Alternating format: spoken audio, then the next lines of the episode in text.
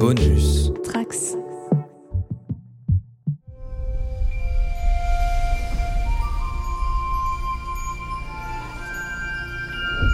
Bonjour à tous les trekkers et trekkies de toutes sortes, je suis le commandeur Guigui et je suis ravi de vous accueillir à bord de la station du Cadran Pop, le podcast sur Star Trek écoutable dans toute la galaxie et sur toutes vos applications de podcast via le flux du coin pop. Alors ça y est, nous sommes enfin au dernier épisode de la saison 4 de Star Trek Lower Decks, alors on va pas perdre de temps et on va rentrer directement dans le podcast. Engage. Aux confins de l'univers, Starfleet a intercepté un signal de détresse. Le commandement pense que ça pourrait être lié aux attaques récentes.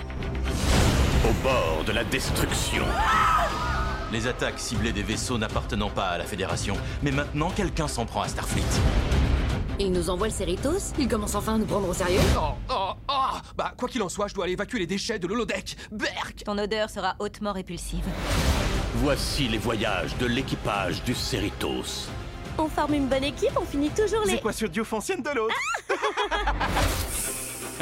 Ne vous habituez pas à ce genre de tâches. Des promotions vont être attribuées et ça devrait vous plaire. Quoi Attendez Eh bien, si rien ne va de travers aujourd'hui,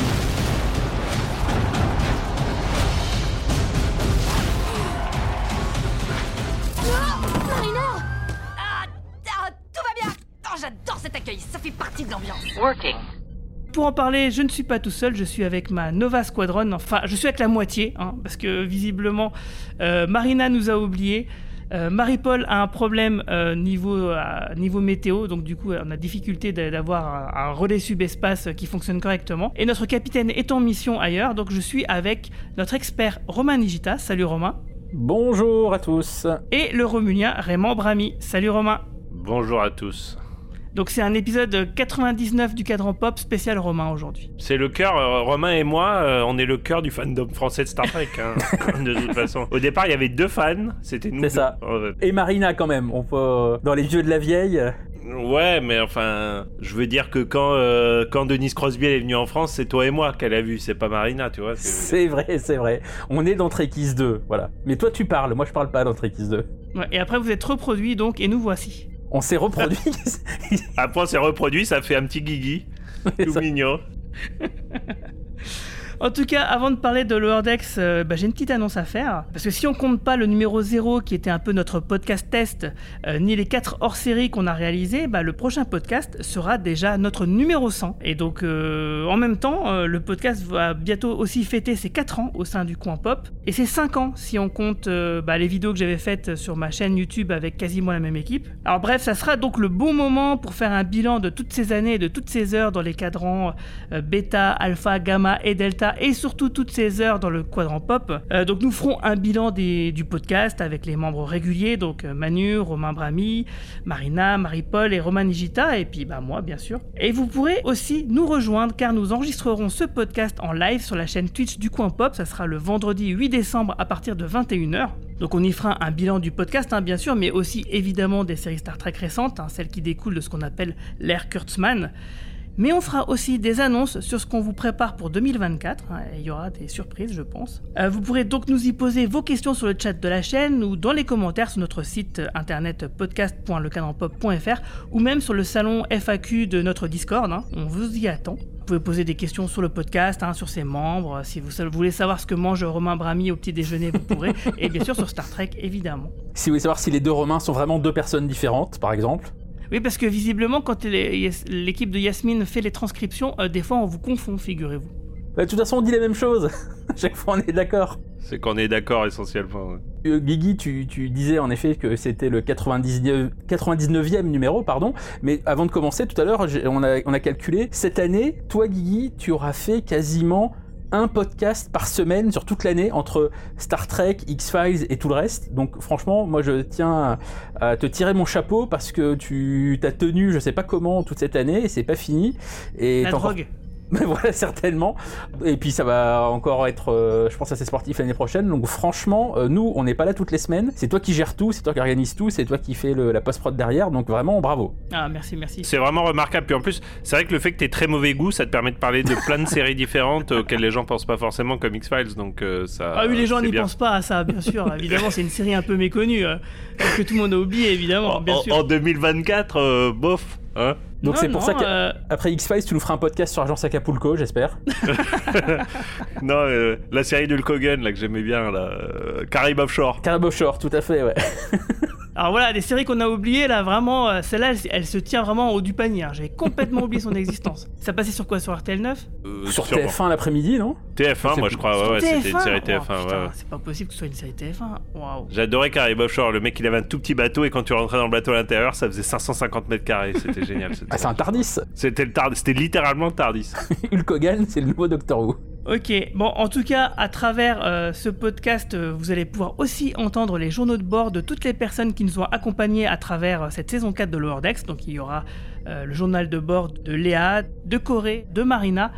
Et on va commencer tout de suite d'ailleurs par le journal de bord de la conseillère Céline, qui lui est garanti vraiment sans aucun spoiler. Journal de bord de l'enseigne conseillère Céline, date stellaire 21120.3. J'essaie de prendre ma meilleure voix de capitaine pour ne pas trop sonner speakerine, mais je crois que j'ai encore besoin de quelques leçons auprès du lieutenant Boimler. En ma qualité d'enseigne, je ne suis pour le moment qu'une simple lower deck dans l'équipage prestigieux du cadran pop. Néanmoins, à l'instar de Boimler, Mariner, Tandy et Rutherford, j'ai eu la chance moi aussi de faire d'extraordinaires rencontres et d'explorer vaisseaux et passerelles de toutes sortes. Je me rappelle d'ailleurs de cette date stellaire pas si lointaine où, confortablement installé entre Jack Crusher et Seven, j'admirais les différents vaisseaux d'élite de Starfleet. Quand touché au cœur par les souvenirs de la future capitaine de l'Enterprise G, je décidai de monter à bord moi aussi de l'USS Voyager à la découverte du cadran Delta. Imaginez ma surprise quand, à peine quelques mois après mon transfert, je retrouvais mon vaisseau dans le futur et dans le système Portello, visité par d'autres lower deck et membres d'équipage d'un certain USS Cerritos, touché de plein fouet par une expérience qui était à mon souvenir encore familière. N'avais-je pas lâchement dit au revoir à Tuvix du bout des doigts avant de prétexter un conduit plasmique à détartrer à peine quelques semaines auparavant? L'équipage du cadran pop et moi-même avons d'ailleurs été touchés par cette perturbante fusion génétique, le commandeur Guigui m'ayant convaincu de grimper dans un poussiéreux et fort lent téléporteur baptisé, je ne sais pourquoi, Motion Picture, ou traîner par hasard un iridescent pétale. Ainsi me retrouvai-je à perdre mes cheveux et à éprouver pour mes semblables, même les plus rétifs aux discussions, une sympathie accrue et une gentillesse à toute épreuve. En y croisant un Romulien un peu relou, mon esprit, tout comme mon humour, s'aiguisa. Ma capacité d'analyse se fit également plus fine au contact d'un haut gradé au cerveau positronique. Ma culture cinématographique populaire du XXe siècle se fit indéniablement plus riche. Mais malheureusement, mes idées politiques prirent un virage à tribord qui ne me manqua pas par la suite. Heureusement, j'étais devenu bien plus drôle et bien plus barbu. Grâce à l'intervention de l'équipage du Cerritos, nous parvînmes finalement à nous désolidariser, et je retrouvai ma propre peau et mes propres os. Oh, mais qu'il est mignon Viens, mon petit loulou, petit, petit, petit Alors que je m'approchais de cette petite créature mignonne toute plein, je sentis une force terrible m'abattre sur le sol. Sa tête à 2 cm de la mienne, Mariner, méprisant, ou, recherchant, le danger, Alta. Si tu tiens un score de rêve que tu viens juste de retrouver, je te conseille de fuir le plus loin possible de cette bestiole. Et je te protégerai au péril de ma vie et de mon corps... Pardon. Je crois que j'ai fait une Boimler en confondant personal log et fanfiction. Autant pour moi. Bref, je me promène à travers la galaxie et le Cerritos, passant d'une plaisante péripétie à une autre. IA hors de contrôle, mariage Orion rocambolesque, incursion bétazoïde et détour par Ferenginar. Rien que de très commun finalement lorsque l'on voyage réellement dans des mondes étranges et nouveaux. Cependant, à ce stade de ma mission d'exploration, je réalise que je suis toujours accompagné d'un équipage d'élite exclusivement masculin, et ce depuis ma première mission de Lower Deccan sur l'USS Titan. Serais-je en proie, comme Clippy, pardon Badji, à quelques daddy issues? Je repense à mon Imzadi, resté sur Terre, lui-même chauve et barbu, et oh mon Dieu! Ni une ni deux, mon esprit logico-féministe extirpe de mon être, et la douce voix du lieutenant Marie-Paul m'enjoint à ne pas jeter les malles de l'équipage avec le bain plasmatique du patriarcat, tandis que la partie de ma psyché régissant le principe de plaisir prend corps et sein sous les traits du lieutenant-commandeur Marina, et m'invite à rejoindre son glorieux équipage féminin, où m'attend déjà la brillante ingénieure Yasmine, sirotant un ouragan Orion. Ah, la tentation est grande, mais je me rassemble et retrouve une fois encore mon identité singulière, telle Téline au sein d'un équipage vulcain.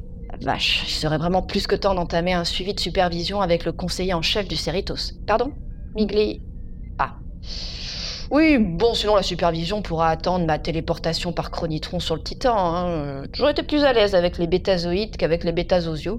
D'autant qu'apparemment ce dernier est à l'heure qu'il est toujours coincé sous une Orion.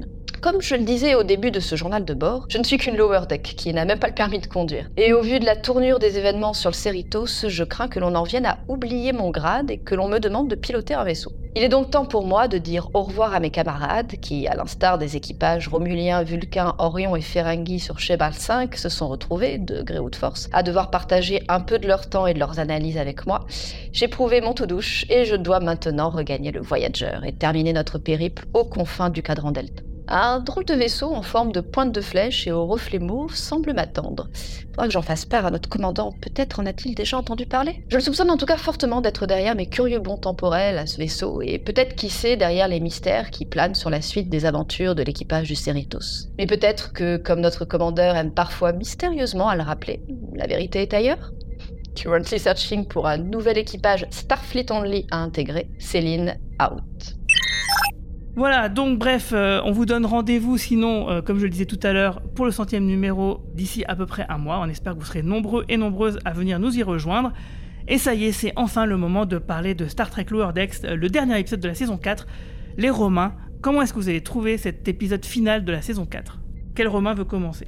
Bah écoute, c'est cet ultime épisode de la saison 4, euh, évidemment, vu que c'est un double épisode, il ne fonctionne qu'avec le, précédent, hein. c'est un, peu idiot à dire, mais hum, clairement, là c'est encore plus le cas, puisque je pense qu'on a résolu toute la partie intrigue mystère de la saison dans l'épisode 9, et là dans l'épisode 10, on a que la partie euh, action, boum boum, euh, résolution, grosso modo. Donc ce qui fait que c'est toujours un peu compliqué d'avoir un avis sur un épisode comme ça, qui en gros n'est que le dernier acte du d'une histoire. En tant que tel, il, il apporte pas grand chose. Il est très bien fait, on s'ennuie pas une seule seconde, ça pète dans tous les sens. Il y a sur tout l'épisode une énorme référence à l'un des films Star Trek les plus connus, que ça soit dans, l'histoire, dans la mise en scène ou, dans la musique. Donc ça, ça fait toujours plaisir. Mais voilà, je pense qu'en termes de, de développement de personnages et de payoff de la saison, c'est plus l'épisode 9 qui était intéressant. Là, on va dire qu'il n'y a pas vraiment de surprise, tout est assez attendu, hormis peut-être la, toute dernière scène, mais qui n'est pas vraiment totalement liée à l'épisode, aussi quand même. Mais voilà, donc épisode plutôt sympathique, mais euh, loin d'être le meilleur de la saison.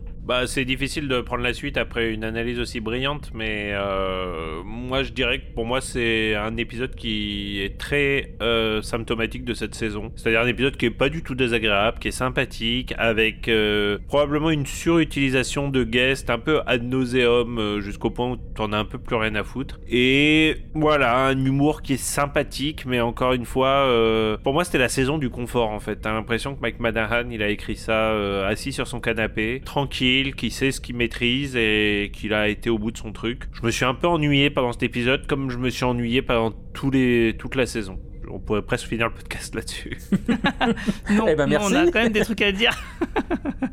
tu peux être couché si tu veux, mais euh, toi, Romain Nijda disait qu'on s'ennuie pas une seconde, et toi, tu dis euh, que tu t'es ennuyé. Donc, un souci. C'est pas de l'ennui, si tu veux, c'est pas de l'ennui euh, au sens. Pas surpris, en tout cas voilà, c'est ça. C'est pas de l'ennui comme quand tu regardes vraiment quelque chose de, très très mauvais. Euh, c'est plus un ennui, euh, un ennui sympathique, quoi. C'est voilà, c'est. Si tu veux, cette saison de Lower Deck, j'ai l'impression que j'aurais pu l'avoir dans 6 mois. Euh, et la binger et j'aurais pas raté grand chose. Tu vois ce que je veux dire? Un peu ce que je voulais faire avec la série Willow sur, euh, sur Disney Plus que je ne ferai jamais du coup. Mais, mais voilà, c'est un peu ce, niveau-là d'expérience de, de, à mes yeux quoi. Et j'aurais jamais dit ça sur euh, Picard, même les mauvaises saisons. Tu vois ce que je veux dire? Et d'une certaine façon, je pense que j'aurais même pas dit ça sur Discovery. je suis d'accord avec Romanigita dans le sens où effectivement on s'ennuie pas une seule seconde. j'ai trouvé l'épisode en lui-même, il est vraiment très sympa mais euh, j'ai quand même une déception hein, dont je parlerai dans la partie spoiler et même euh, par rapport aux guests hein. par contre euh, Romain je suis pas d'accord les guests c'est là c'était le moment de placer ce, genre de flashback hein. moi je suis déçu parce que l'épisode ne va pas assez loin et ce que je reproche à plein de séries comme Star Trek Discovery ou même Picard c'est de pas aller au bout de ses idées de pas explorer justement le truc et, et d'en faire le cœur d'un épisode là effectivement bah, toute cette histoire de la saison 4 c'était un peu un prétexte pour justement faire évoluer le personnage de Mariner, mais ils auraient pu le faire tout en euh, développant justement ces, fameuses intrigues qui nous ont tissé tout le long de la saison. Et c'est ça, moi, qui me manque. Mais si j'oublie qu'il me manque ces éléments euh, euh, qui auraient donné vraiment de la consistance à l'épisode, Bon, bah, l'épisode en lui-même, euh, il est plutôt bien fait, bien structuré, euh, la réalisation elle est top, euh, enfin voilà, tout fonctionne bien. Et big up à la musique, hein. franchement, la musique, je trouve qu'elle est vraiment exceptionnelle hein, sur, sur Lower Decks en général, et elle l'a prouvé encore. Donc voilà, moi, c'est ma. Même si l'épisode est plutôt pas mal, c'est quand même ma ma vraie déception de, la saison en fait. Même j'étais même pas vraiment déçu du premier épisode parce que je me suis toujours dit voilà les premiers épisodes ils sont toujours un peu bof, celui avec toutes les références sur Voyager. Ça, là, là effectivement toutes les références elles étaient dégoulinantes et, et relou et donc ça m'a pas gêné parce que je savais que voilà l'épisode en lui-même il serait un peu bancal, un peu chiant à, cause de ça et que toute la saison, bah, j'ai trouvé ça sympa. Donc euh, là, c'est ma première vraie déception, je pense. Enfin, semi-déception en tout cas. Bah, on va rentrer directement dans la zone spoiler, comme ça on pourra lâcher du lest. Red alert!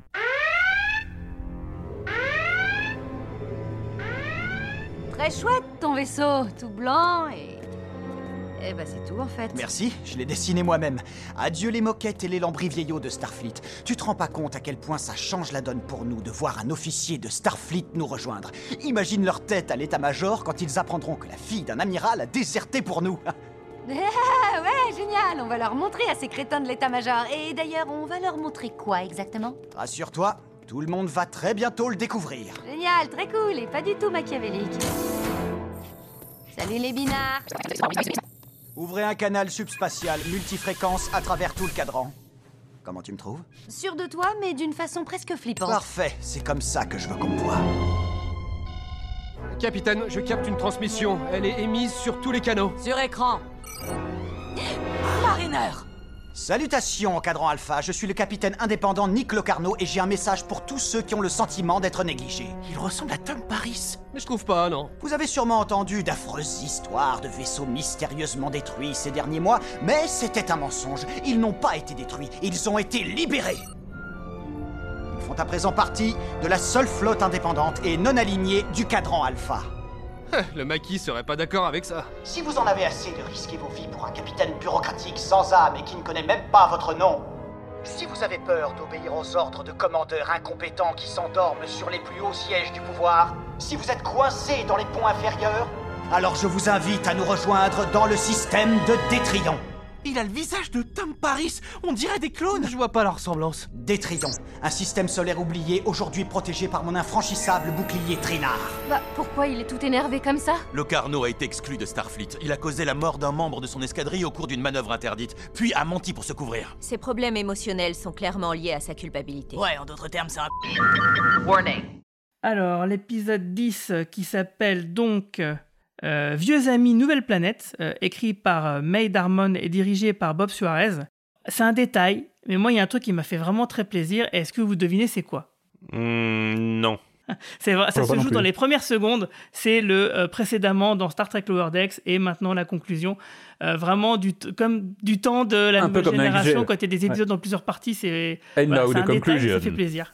C'est vrai. Exactement. Et, et là, c'est fait donc alors, en VF, c'est fait par euh, notre ami qui fait la, la voix de Boimler. Mais est-ce que c'est Jack Quaid qui fait ça en, en VO Je ne sais pas, j'ai pas vérifié. Pas certain, ça a pas l'air. de- Enfin, j'ai pas reconnu sa voix. Je me suis aussi demandé qui c'était, mais. euh, en tout cas, je trouve, voilà, c'est un détail, mais je trouvais ça très sympa. C'est comme avoir la même typo que la nouvelle Bah, c'est génération. Jerry O'Connell. Excuse-moi, je, je viens de voir l'info. C'est Jerry O'Connell qui fait qui fait ça. Ok, très bien. Bah, ça marche très bien. Peut-être c'est lui, euh, peut-être c'est le, la, la VF de Ransom. hein. Peut-être que je confonds aussi. Il faudra que je vérifie vraiment ça. Euh, sinon, donc, l'épisode commence par un pré-générique euh, qui est un flashback euh, qui entérine le fait que bah, les épisodes de la saison, des saisons 1 à 4 de Lower Deck se déroulent bien en 2381, puisque le flashback est situé 13 ans plus tôt, bah, euh, juste au moment de l'épisode où on verra donc euh, euh, Locarno apparaître dans la nouvelle génération, donc dans la saison 5 de la nouvelle génération.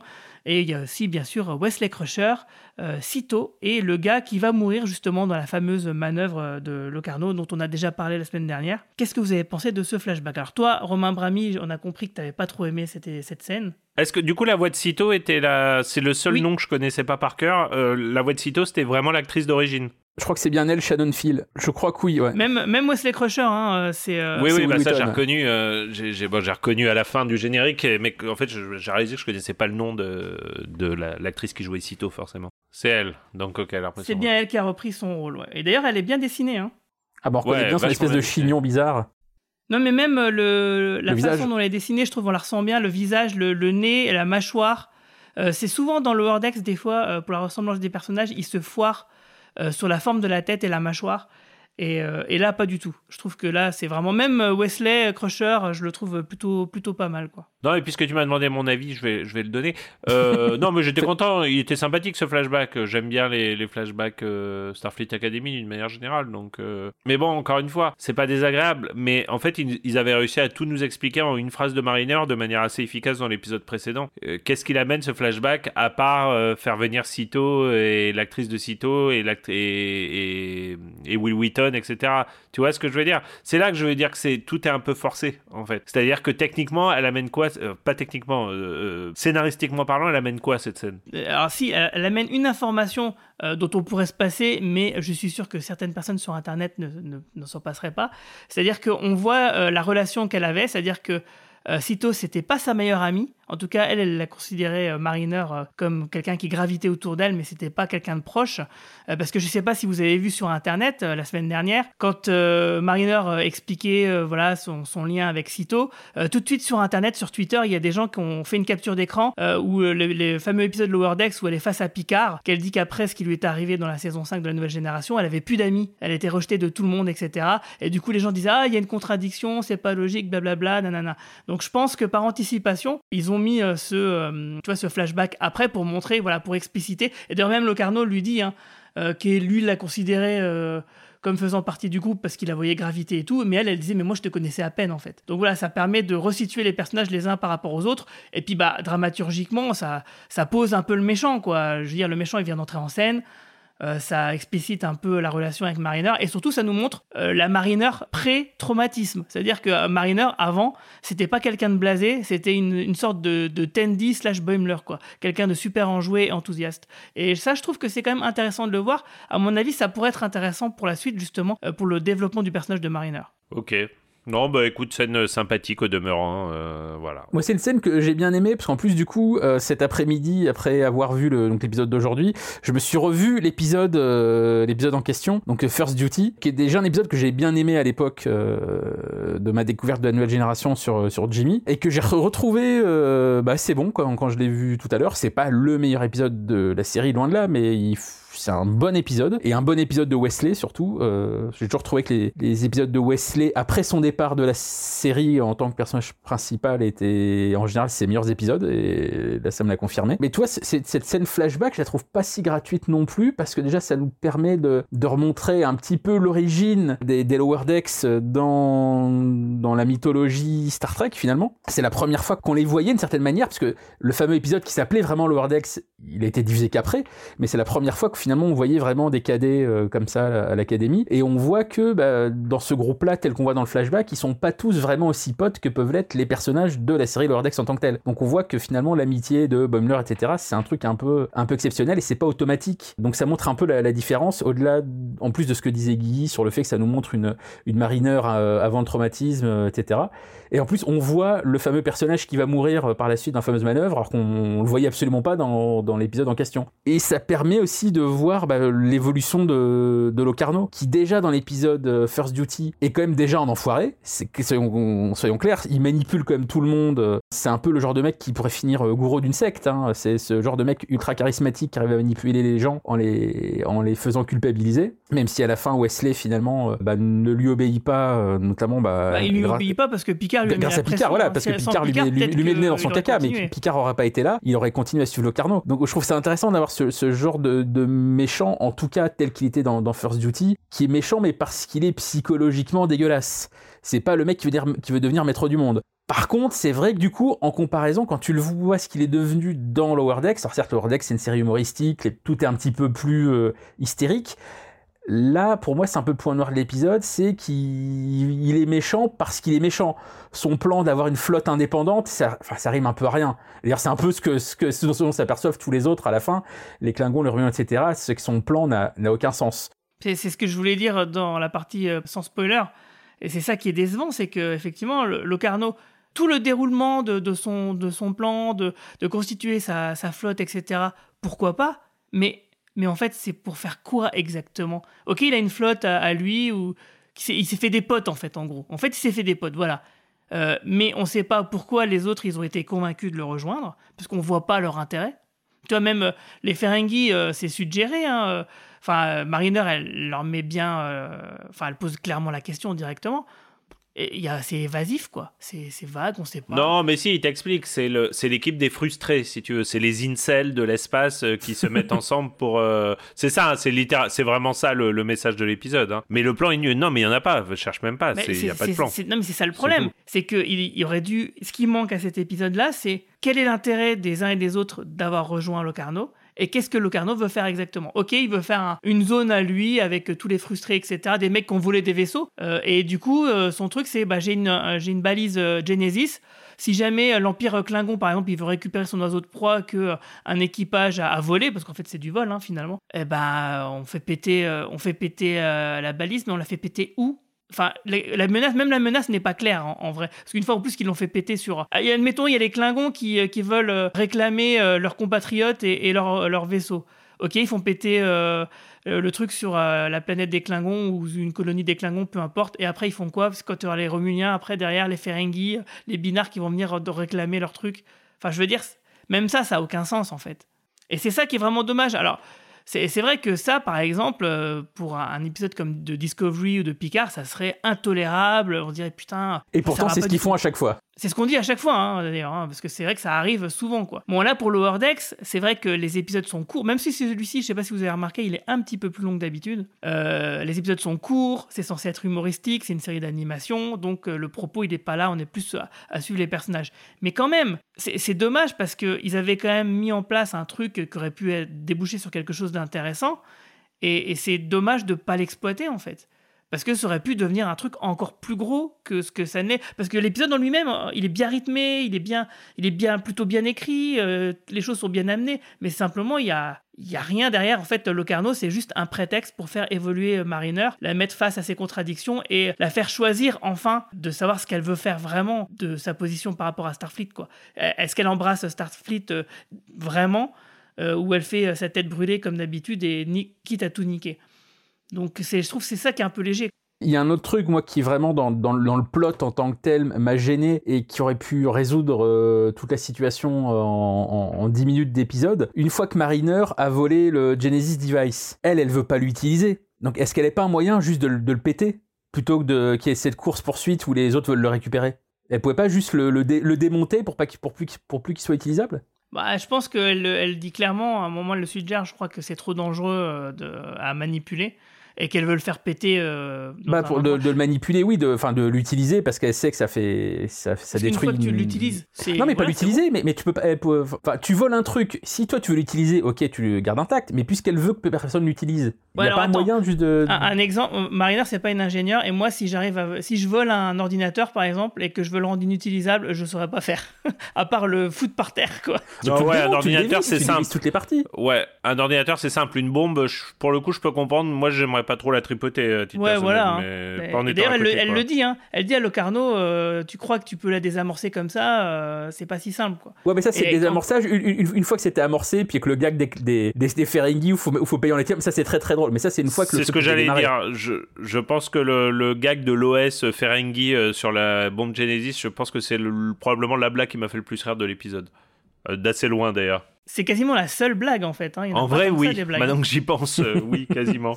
Mais moi, ça me- encore une fois, hein, moi, ça me dérange pas. Moi, j'aime bien justement quand euh, y a un- on, on quitte un peu la comédie, qu'on est un peu plus dans l'action, dans du, du- du- un peu du vieux Star Trek. Moi, ça me va très bien. Euh, mais voilà, mais c'est quand même dommage d'avoir ces, ces problèmes de motivation euh, qui sont vides en fait, parce que ça aurait pu donner un vrai truc, tu vois. Ils auraient fait un triple épisode plutôt qu'un double épisode avec des vraies motivations, avec un vrai enjeu, parce que là, du coup, l'enjeu il est complètement bancal. Ça aurait vraiment marché encore plus, quoi. Ça amène un autre problème. Je parlais que c'était bien rythmé, mais il y a quand même un problème de temporalité entre les parties A et B de l'histoire. Je sais pas si vous l'avez senti comme moi, mais l'évasion, euh, le jeu de cache-cache de Mariner, ça a l'air de pas durer si longtemps que ça. Euh, par contre, à côté, le Cerritos, il fait énormément de choses. Il, va sur Orion, il revient avec un super gros vaisseau. Enfin, je veux dire, ils ont eu le temps de faire tout ça en peu de temps par rapport à ce qu'il y a Mariner. Pour moi, c'est un peu le syndrome de l'Empire contre-attaque. C'est-à-dire que tu as l'impression que Luke, avec Yoda, il a passé des mois à se former et que Han Solo et, et Leila, euh, ils se promènent juste pendant un week-end, quoi. Et que quand tu remets les,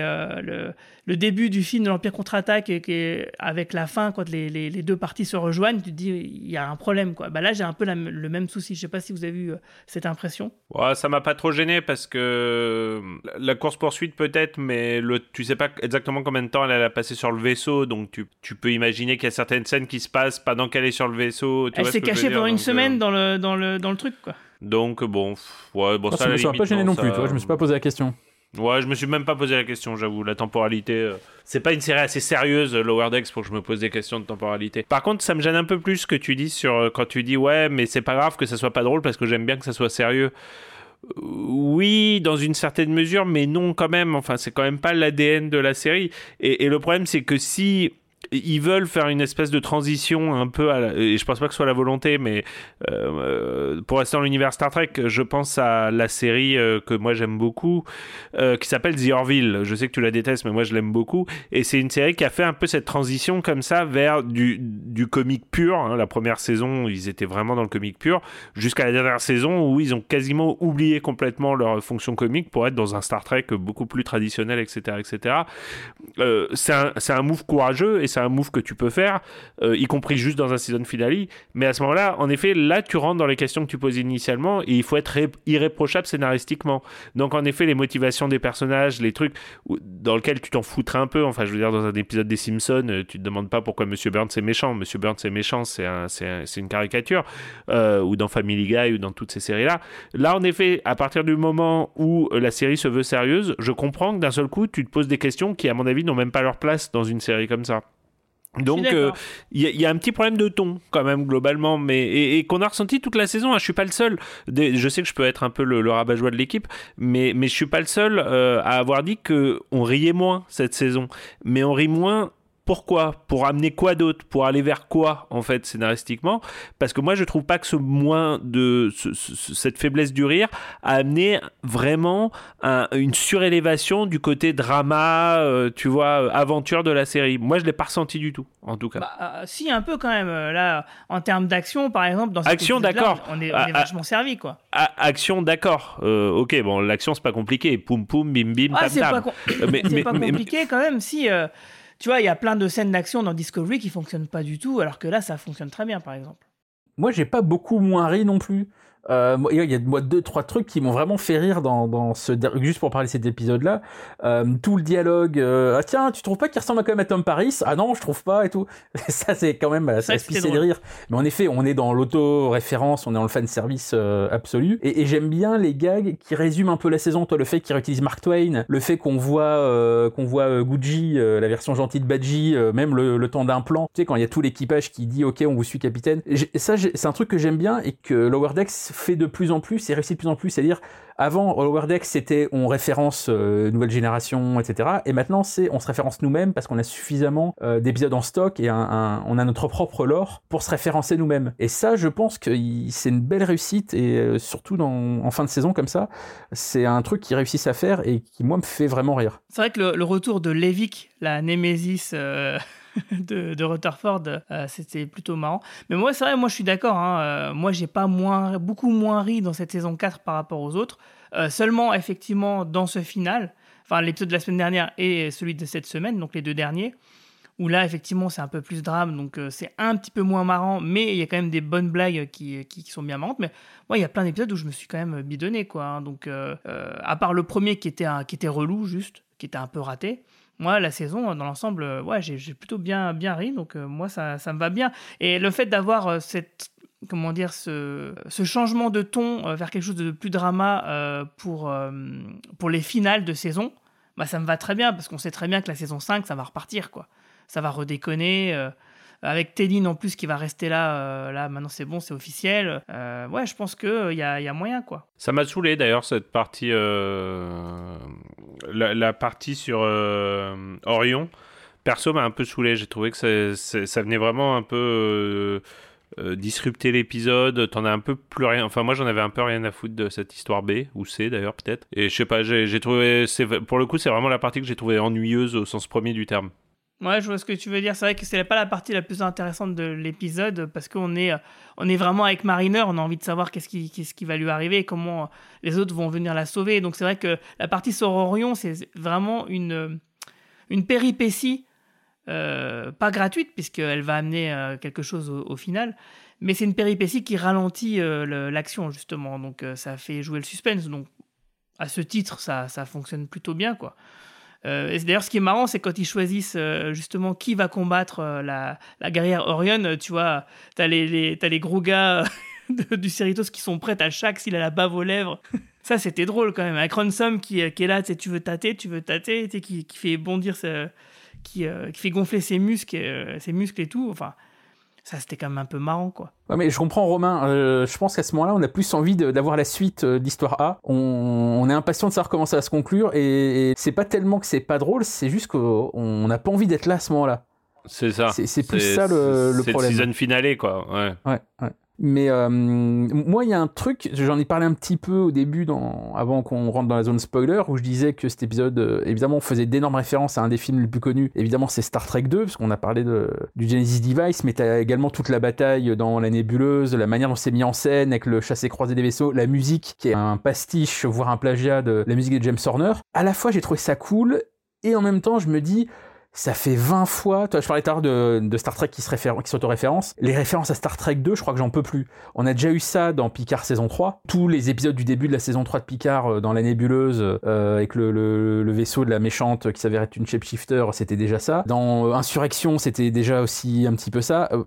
Ils ont du mal à dépasser la référence à Star Trek 2. C'est un film tellement écrasant qui a tellement marqué tout le monde. Ouais, faut qu'ils arrivent à trouver autre chose. Je suis archi d'accord. Et tu vois, même la scène du Cerritos qui s'en va à la fin tu sais, les anneaux, euh, la scène ultra mythique de Star Trek 2, tu sais, les anneaux qui se créent dans le ciel. À la fois, tu sais, au premier coup d'œil, tu t'es, ah, c'est chouette, tu vois.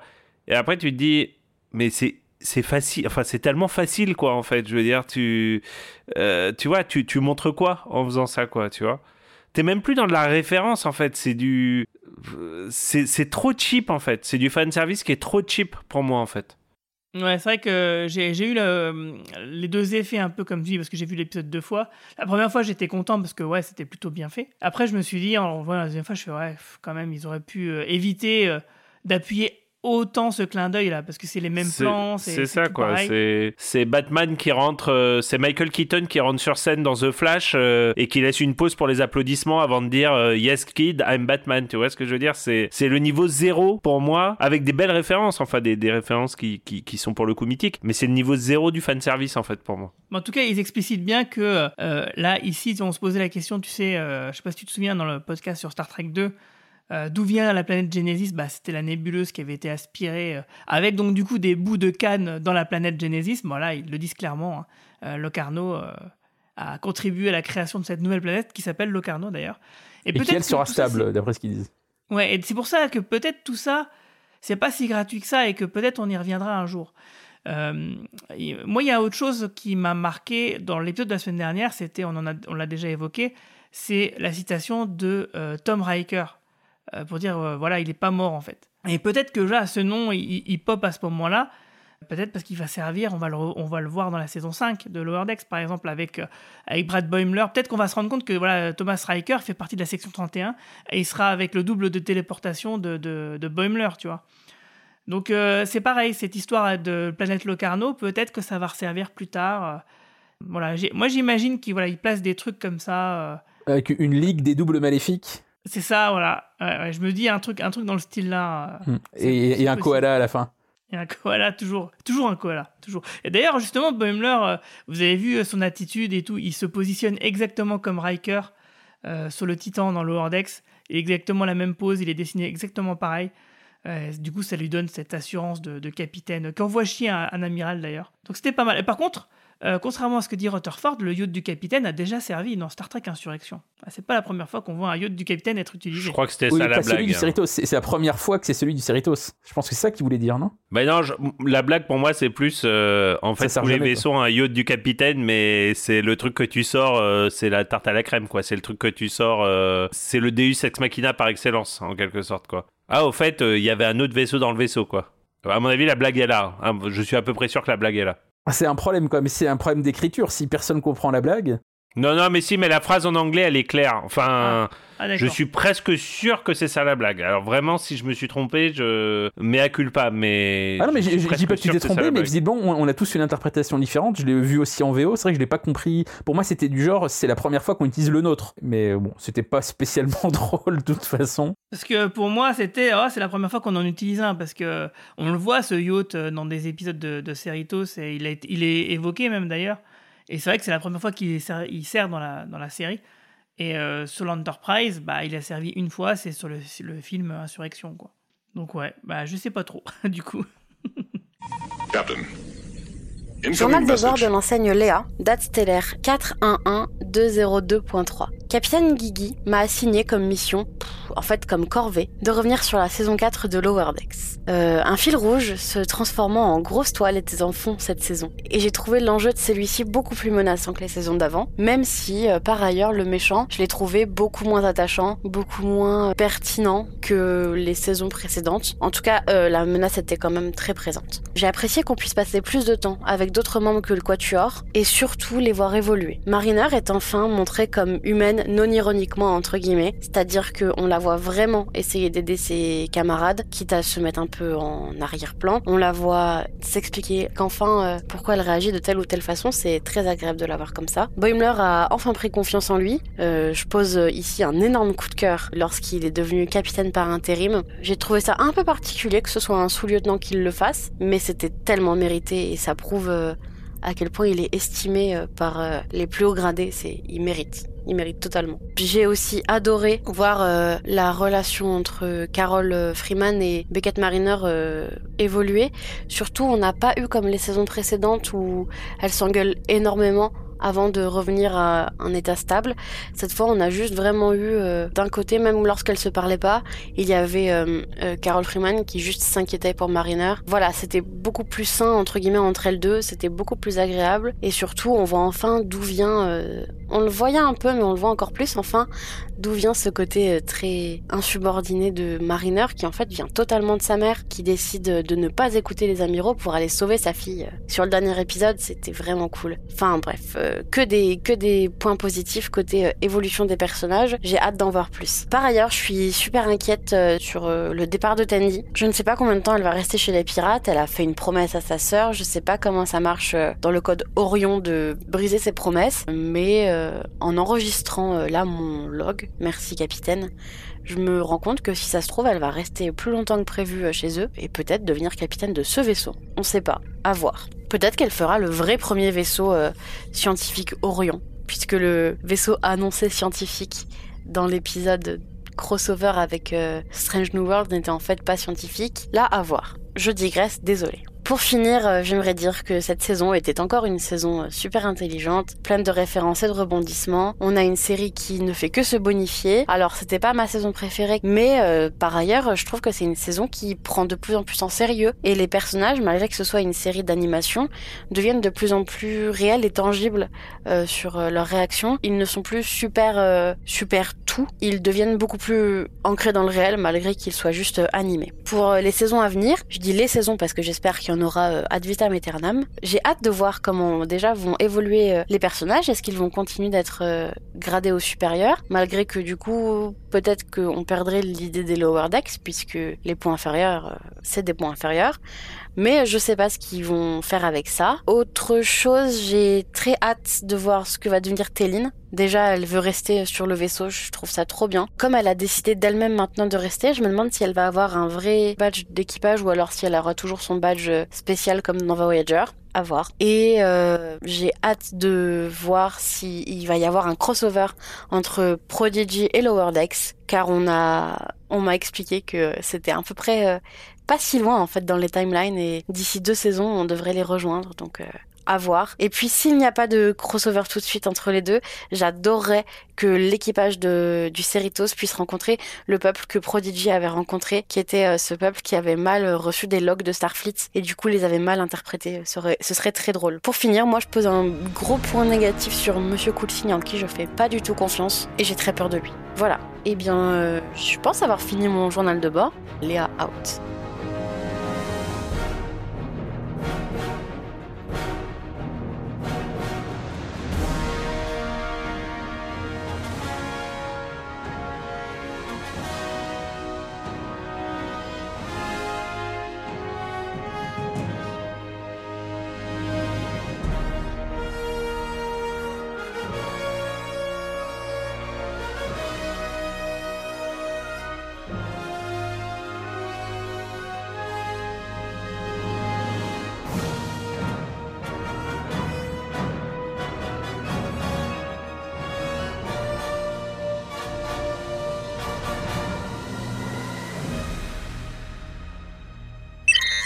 On n'a pas parlé du cliffhanger de fin d'épisode quand même. Voilà, c'est ça, euh, j'allais y aller justement pour dire euh, donc il y a Tandy qui est obligée de partir sur sa planète d'origine parce que voilà, elle a fait un deal avec sa sœur, etc. Mais qu'est-ce que ça vous évoque C'est ce dernier plan en fait, parce qu'il y a Tandy, elle est triste de partir du Cerritos, etc. Après, après, elle se retourne et elle change d'e- d'expression, elle a un visage qui a l'air euh, pas sévère, mais presque presque machiavélique. Hein. Bah, c'est sa tête euh, d'Orion quand elle retrouve. euh, Ouais, c'est sa tête d'Orion, ouais. Juste, elle se prépare psychologiquement à se remettre en mode ça. euh, de sa Se planète. remettre dans le bain, quoi. C'est fini la Ouais. gentille Tandy, maintenant c'est la Tandy Orion relou. C'est ça. Ouais, je l'ai compris exactement comme ça, moi aussi. ouais. J'ai compris que ça y est, euh, ok, bah vous voulez jouer à ça, on va jouer à ça, et elle, elle repasse en mode Orion, en fait, quoi. Mais c'est un peu comme la fin de saison de Next où, euh, où Worf quitte l'équipage euh, parce qu'il y a la guerre civile euh, chez les Klingons. C'est la fin de la saison 4, si je dis pas de bêtises. Euh, pour moi, ça m'a vraiment rappelé ça. Mais surtout, non, ce qui est super émouvant, c'est le moment où elle dit au revoir aux autres et qu'elle elle fait un hug à Rutherford. Où là, voilà, on s'est quand même attaché à ces personnages et il y a eu quand même un petit développement entre deux cette saison. Donc, ouais, c'est plus ça où t'as un petit peu la larme aux yeux, quoi. C'est d'ailleurs la seule histoire qui est pas résolue vraiment dans cette saison. C'était ce début d'histoire d'amour entre entre euh, Rutherford et, et, et Tandy qui, qui est plus qu'évoqué. Hein. C'est, plus qu'évoqué et qui est pas résolu pour le coup. Ah bah il y a le temps hein, dans la saison 5. Le fait qu'ils soient séparés justement du coup euh, ça peut que retarder euh, euh, l'échéance, euh, l'issue, l'issue inévitable. Tu peux de, être à peu euh, près certain qu'elle va revenir. Entre temps, Rutherford, il s'est fait une autre copine. Elle va être jalouse. Enfin, ça va être un truc dans ce genre-là. Oh non Ah pitié. Rutherford, il a aucun aucun sex appeal, le pauvre. Ah si, parce que regarde là, comment elle s'appelle, euh, la trille, euh, je sais pas si je crois que c'est une trille, hein. Euh, celle qui a des taches là sur la passerelle à qui il est sorti deux fois. Euh, elle a l'air de le trouver très à son goût, hein. c'est juste que lui il est complètement euh, bah, pas très intéressé en vrai par ce genre de choses visiblement. Il est plus intéressé par mettre les doigts dans le moteur de distor- Oh, dis donc, oh. distorsion. oh, dis donc Monsieur, C'est ce monsieur qu'il dit en Guigui. VF. hein. C'est ce qu'il dit en VF. Il dit Ah, euh, ouais, c'est toujours sympa de mettre les doigts dans le moteur de Distor. Euh, ok, je vais je trouve Oui. ça sympa comme, comme expression. Date stellaire 2345.6. Journal de bord du lieutenant-commandant Marina. Mon vaisseau de classe Galaxy croise au large de la nouvelle planète Locarno. Et quel plaisir de parler de cet épisode. Après une introduction en fanfare où nous retrouvons nos jeunes rebelles de Starfleet 13 ans avant les faits relatés dans cet épisode, j'ai nommé Locarno, Wesley, Josh et Jaxa, interprétés par le casting original, sauf pour le pauvre Josh bien sûr. J'ai bien aimé que Locarno reprenne le motif de la manœuvre qui apparaît fugacement sur la tablette de West comme Lazon. Il est jusqu'au boutiste et ira affronter les ombres à la fin de cet épisode. Ce que j'ai adoré, outre cette intro, toutes les références à la série originale, où en fait on sent que la série Lower Decks est basée et fait partie d'un univers Star Trek. Donc les gladiateurs s'affrontant dans une arène, le bouclier Tolian, que tout le monde trouve que Locarno ressemble à Tom Paris. Mais bien sûr, ils sont joués par le même acteur dans la série Star Trek Next Generation et dans Voyager. L'effet Genesis lorsque la bombe explose, on se croirait dans le film La colère de Cannes. Et que le conflit entre Rutherford et Levick soit résolu en incarnant Mark Twain comme dans The Next Generation. Un excellent épisode mené tambour battant, bourré de références, mais cependant qui reste original, basé sur un excellent scénario, et ça m'a réconcilié avec la série après ma relative déception de l'épisode 9. J'ai beaucoup aimé Mariner dans cet épisode, son comportement, son assurance, son esprit d'initiative pour sauver la situation et voler Genesis. Boimler en capitaine par intérim avait beaucoup d'allure. C'est vraiment mon personnage favori et de loin.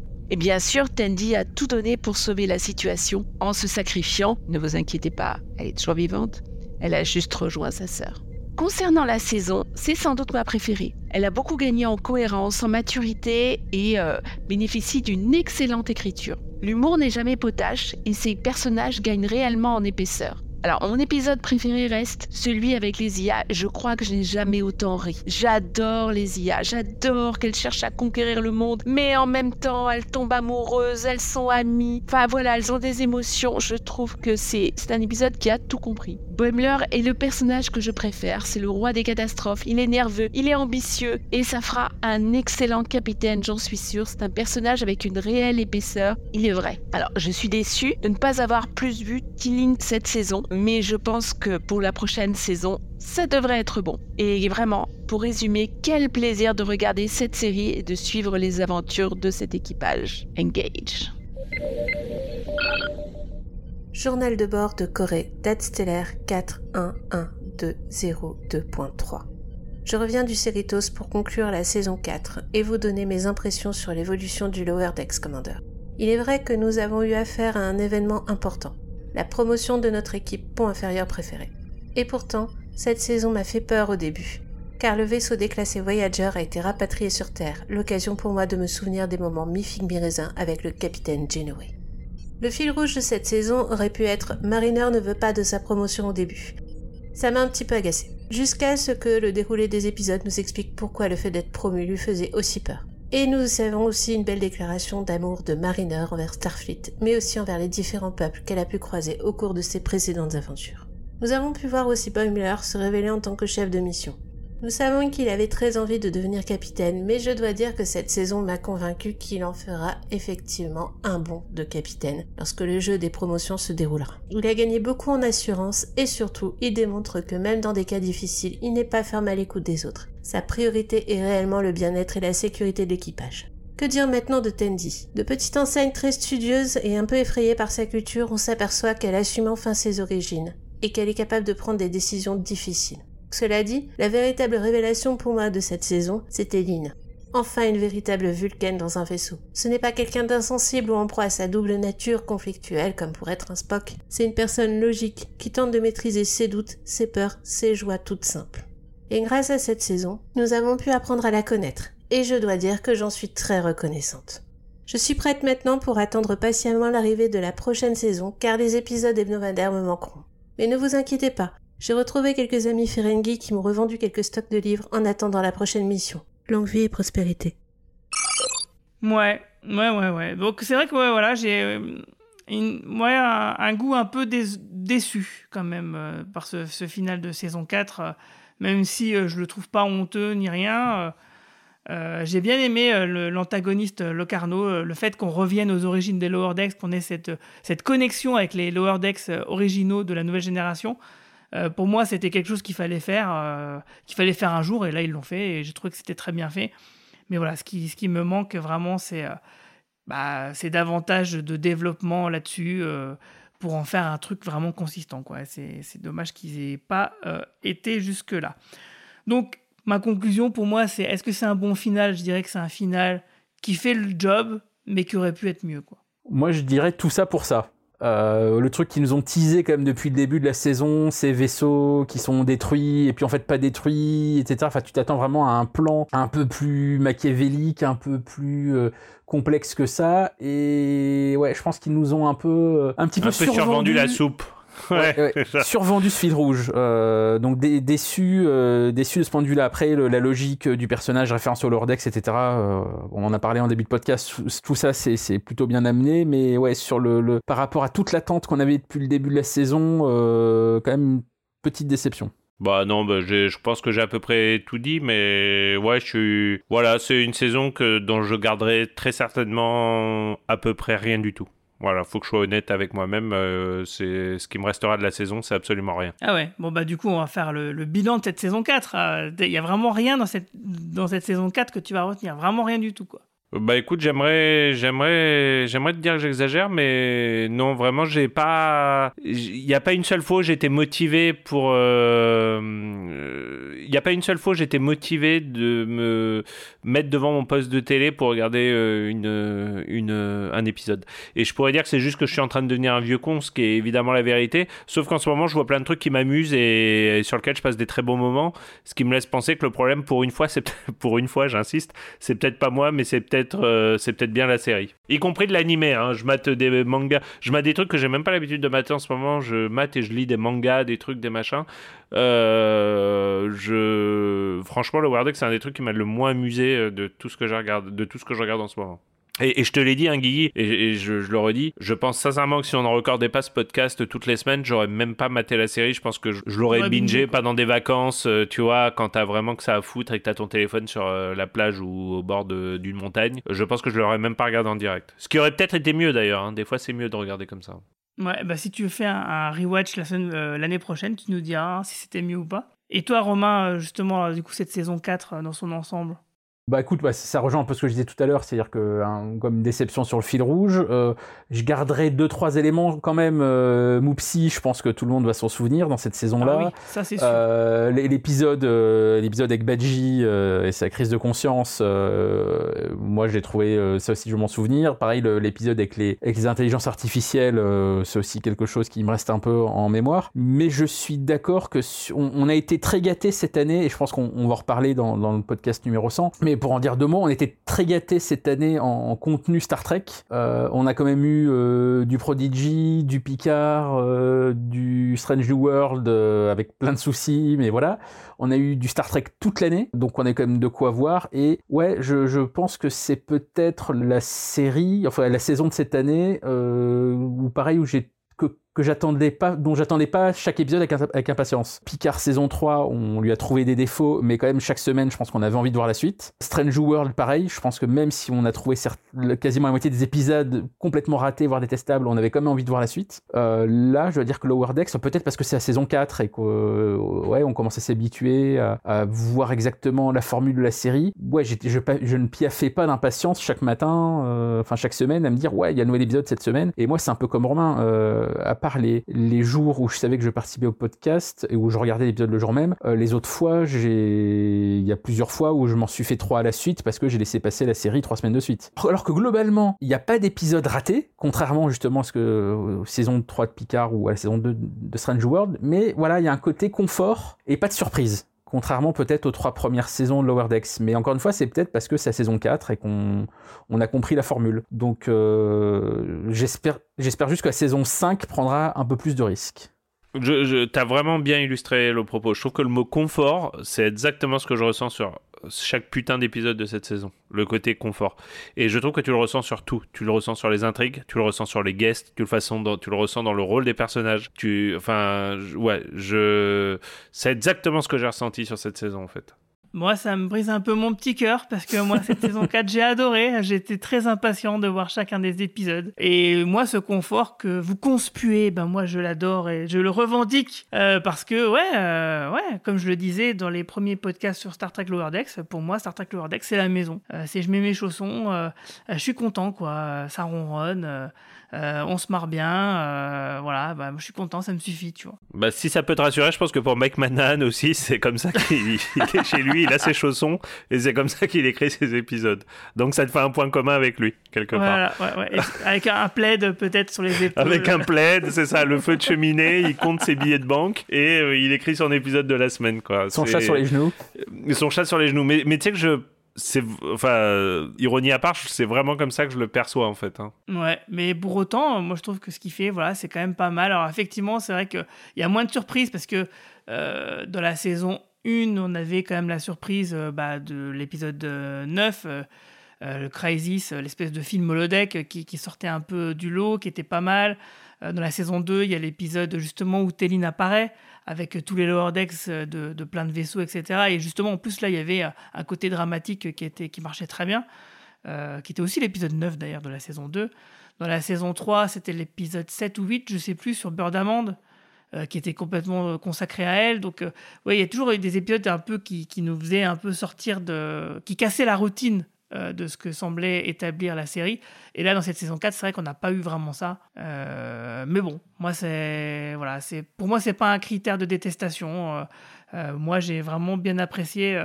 J'entends ce que vous dites, hein, effectivement, je suis d'accord, hein, mais, mais vu que ce que j'attends de la série, bah, c'est ce qu'elle me donne, je peux pas trop lui en vouloir, quoi.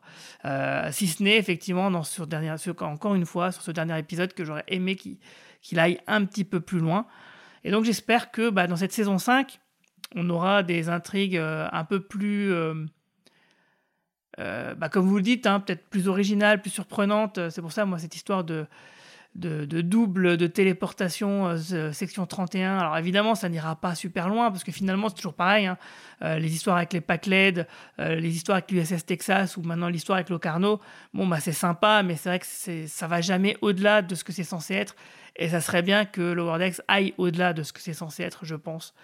Euh, vraiment. et euh, bah, continue de nous faire rire, hein, parce que moi, ça par contre, euh, je trouve que le contrat est toujours rempli. Moi, ça m'a toujours fait rire. Ça continue de me faire rire.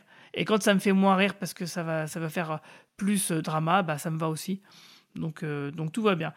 Et qu'est-ce que vous attendez, vous, par contre, donc, de cette saison 5 Et en tout cas, qu'est-ce que vous voulez surtout pas qu'il advienne dans cette saison 5 Moi, je veux pas m'ennuyer.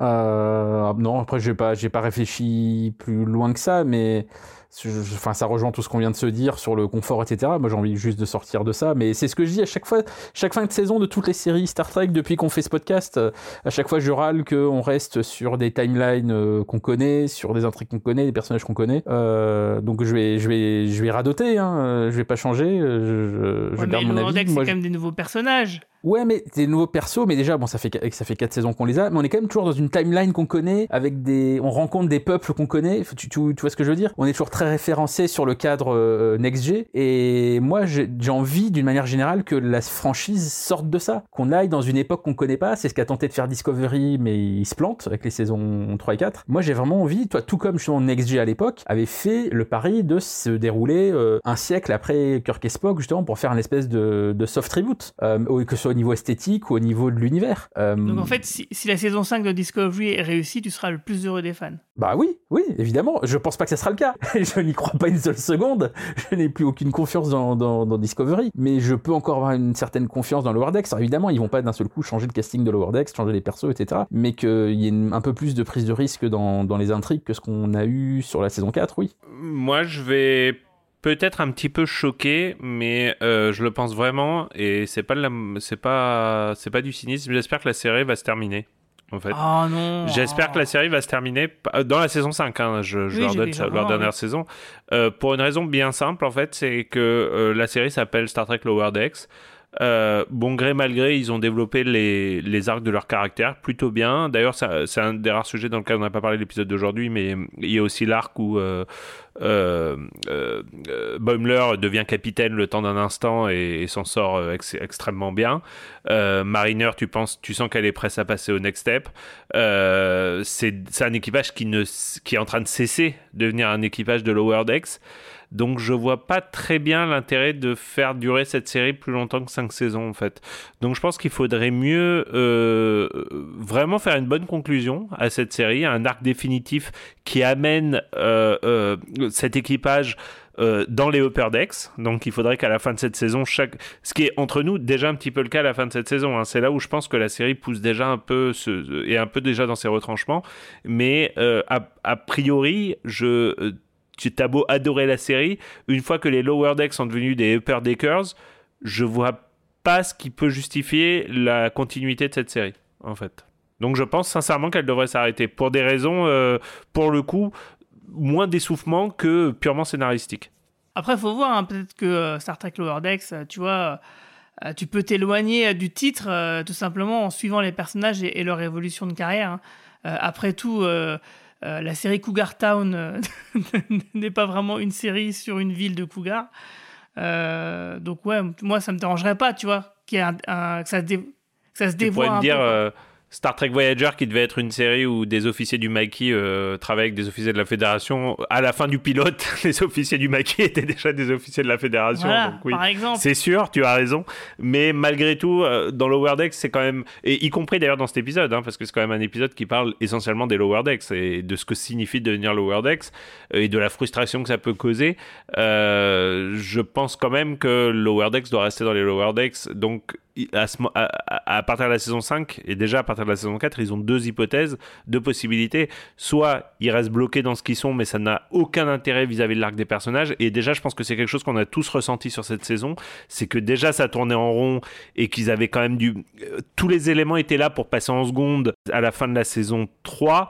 Et tu comprends pas pourquoi il faut attendre la fin de la saison 4 pour qu'ils passent vraiment en seconde. Mais, mais il passe lieutenant, mais, mais bon, dans les faits, ça change pas grand chose. Euh, donc, ouais, pour moi, c'est une série qui doit prendre fin en fait. Ah, ou alors, t'as as dit deux possibilités, c'est quoi la deuxième? Bah, ce ce que tu dis, c'est-à-dire qu'en effet, la série euh, change complètement, c'est-à-dire que Boimler devienne capitaine ou euh, premier officier, etc., etc. Mais à ce moment-là, je vois pas comment ça pourrait pas être une trahison quand même au concept initial de la série. Ou alors tu as des nouveaux Lower Decks, tu as des, Et nouveaux, voilà, euh, des nouvelles recrues. dire, Des c'est nouveaux que- Lower Decks, ouais. C'est qu'en fait, euh, Boimler euh, prenne la place de. Alors, je, je schématise. Hein. Euh, Boimler prend la place de Ransom, euh, par exemple, et puis voilà, de nouveaux personnages euh, Lower Decks arrivent, et du coup, euh, les, les personnages qu'on suit depuis le début se retrouvent de l'autre côté du miroir euh, à devoir gérer ces nouveaux personnages-là qui arrivent. Ça serait Decks étaient de Next Generation. de la série. Ouais, c'est- c'est pas mal. Pour le coup, c'est c'est probablement le, le meilleur. euh, c'est pas mal. À, à mon- à mon avis, tu auras ça, mais juste dans l'épisode final. Dans l'épisode final, tu crois? Ouais, mais Ah, ça sera juste l'épisode final où ils feront ça. Ah là là, on accueille des petits nouveaux. Dis donc, tu te rends compte, tu te souviens comment on était, nous, à l'époque. Et puis voilà, quoi. Ah, peut-être pas l'épisode final, mais euh, peut-être la saison finale. Ou même peut-être que, tu vois, ça sera teasé parce que là, ils sont euh, sous-lieutenant. Donc, euh, sous-lieutenant, c'est encore, c'est encore tout au- en, en bas des, des- de l'échelle des officiers, quoi. Donc, euh, donc ça va encore. Ça passe. Ouais, enfin, ils sont sous-lieutenants, mais c'est là aussi où la série se, se tire un peu de mal dans le pied. Ils sont sous-lieutenants, mais euh, quand vient le moment de la crise, c'est Boimler qui, qui joue le rôle du capitaine, tu vois ce que je veux dire Donc c'est un peu plus Alors c'est vrai que pourquoi c'est pas Ransom qui fait le truc et tout, etc. Bon, en même temps, euh, pour relativiser ça, qu'est-ce qu'il fait Boimler Il fait juste euh, prendre euh, le Cerritos avec le rayon tracteur pour pousser un gros vaisseau sur une, un, un champ de Oui, force. mais c'est à lui qu'on on demande de, de, de prendre le rôle, de désobéir à l'amiral et tout. Donc il y a ça. Euh, Rutherford, c'est quasiment devenu le, le numéro 2 de l'ingénierie. Alors il est en compétition euh, avec euh, l'autre, ça, là, qui, est- drôle. qui est très drôle d'ailleurs. Mais, euh, mais donc, ça y est, en fait, il, comment elle s'appelle? Mariner, elle est, ça y est, elle est passée à l'étape suivante. Donc tu vois, ça y est, pour moi, l'arc Lower Decks, il est terminé, en fait. Et, et à part la solution que vous proposez, je vois pas comment ils peuvent le continuer, en fait. Bah, on verra ça dans la saison 5. Et c'est le moment de faire la partie promo ou reco. Est-ce que vous avez quelque chose à promouvoir ou recommander? Alors, moi, je peux vous recommander un bouquin que je viens de lire, et pour rester dans la thématique, c'est un bouquin sur Star Trek, enfin, en partie sur Star Trek, parce que ça ne parle pas que de ça. Et finalement, ça en parle même assez peu, finalement. C'est tout simplement l'autobiographie de Patrick Stewart, euh, qui, Ah oui. qui vient de sortir aux États-Unis en Angleterre. J'ai absolument aucune Making info It sur- So, si je ne dis pas de bêtises. Making It So, c'est tout à fait. J'ai aucune info sur une possible sortie française. hein. Vraiment, je sais pas du tout si un éditeur français est intéressé par ça. Euh, donc du coup, bah, je l'ai acheté euh, à Londres où j'étais il y a quelques jours. Et je l'ai lu, évidemment, de, de la première à la dernière page. Et j'ai appris plein de trucs. Très honnêtement, je connaissais absolument rien à l'enfance de Patrick Stewart. En fait, il a vécu une enfance dans le nord d'Angleterre, dans une famille extrêmement pauvre.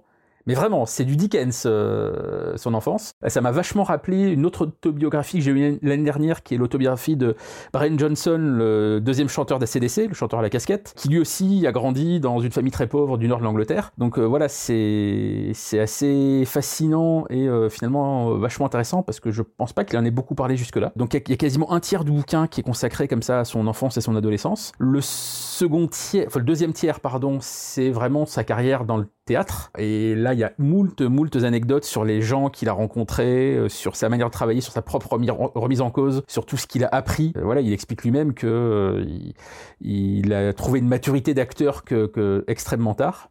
Et puis tout le dernier tiers du bouquin, c'est euh, la période Star Trek, puis X-Men, euh, puis la manière dont lui-même se voit vieillir, dont il voit des, bah, des gens de sa famille ou de ses amis euh, disparaître. C'est même assez émouvant parce qu'il relie tout ça justement à ses, parents, à son frère.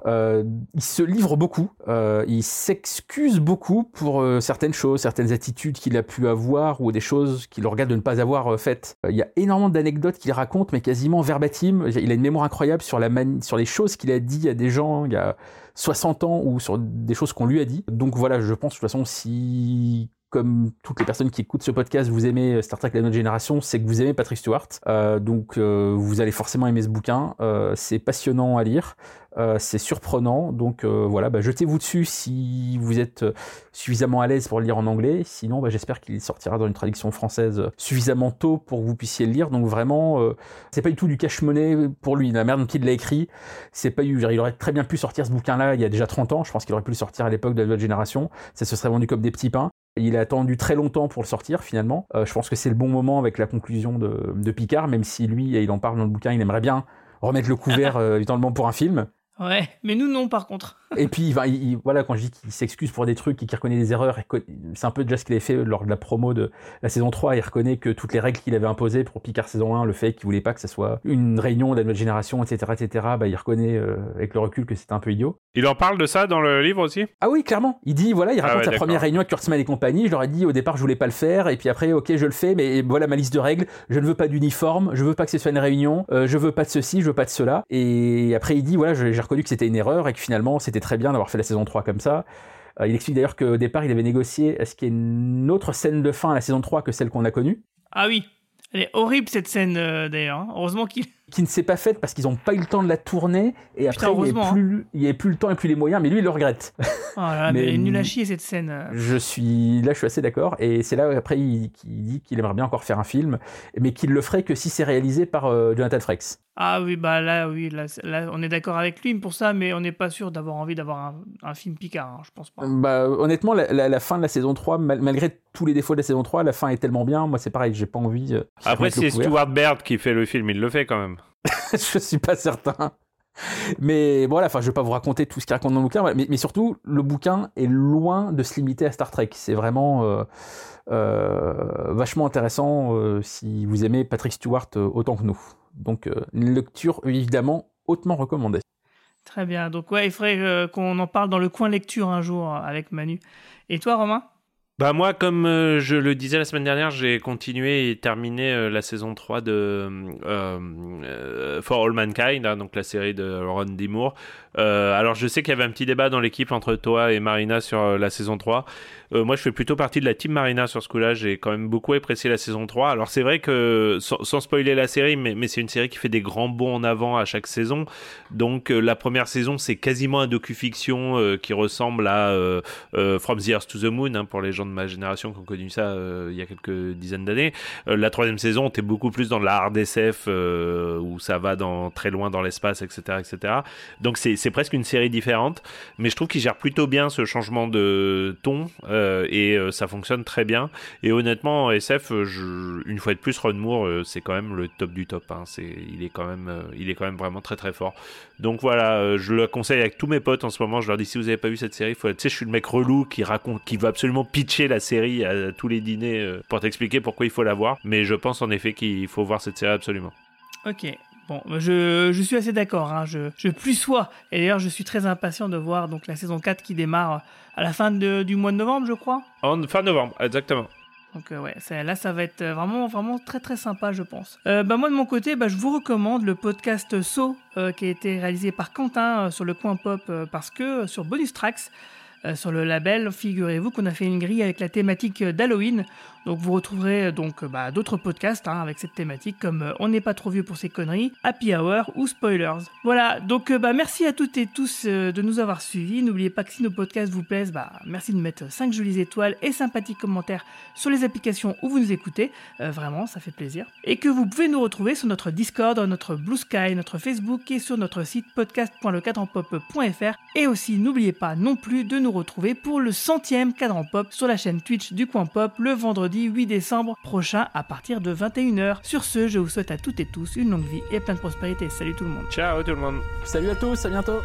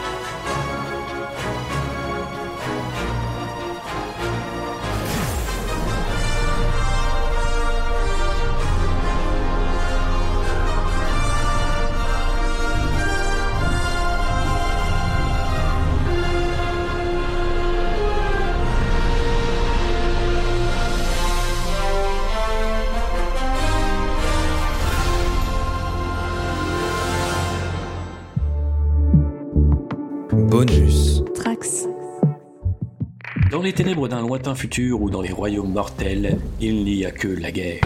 Mais il y a aussi un podcast, Land Rider, l'émission qui vous parle avec amour du hobby derrière Warhammer 40 000, Age of Sigmar et leurs nombreux dérivés. Alors si vous avez toujours rêvé de découvrir ces deux mondes ou leurs figurines, retrouvez-nous à bord du Land Rider, L-A-N-D plus loin R-I-D-E-R e sur vos plateformes d'écoute préférées. Bonus. Trax. Program complete.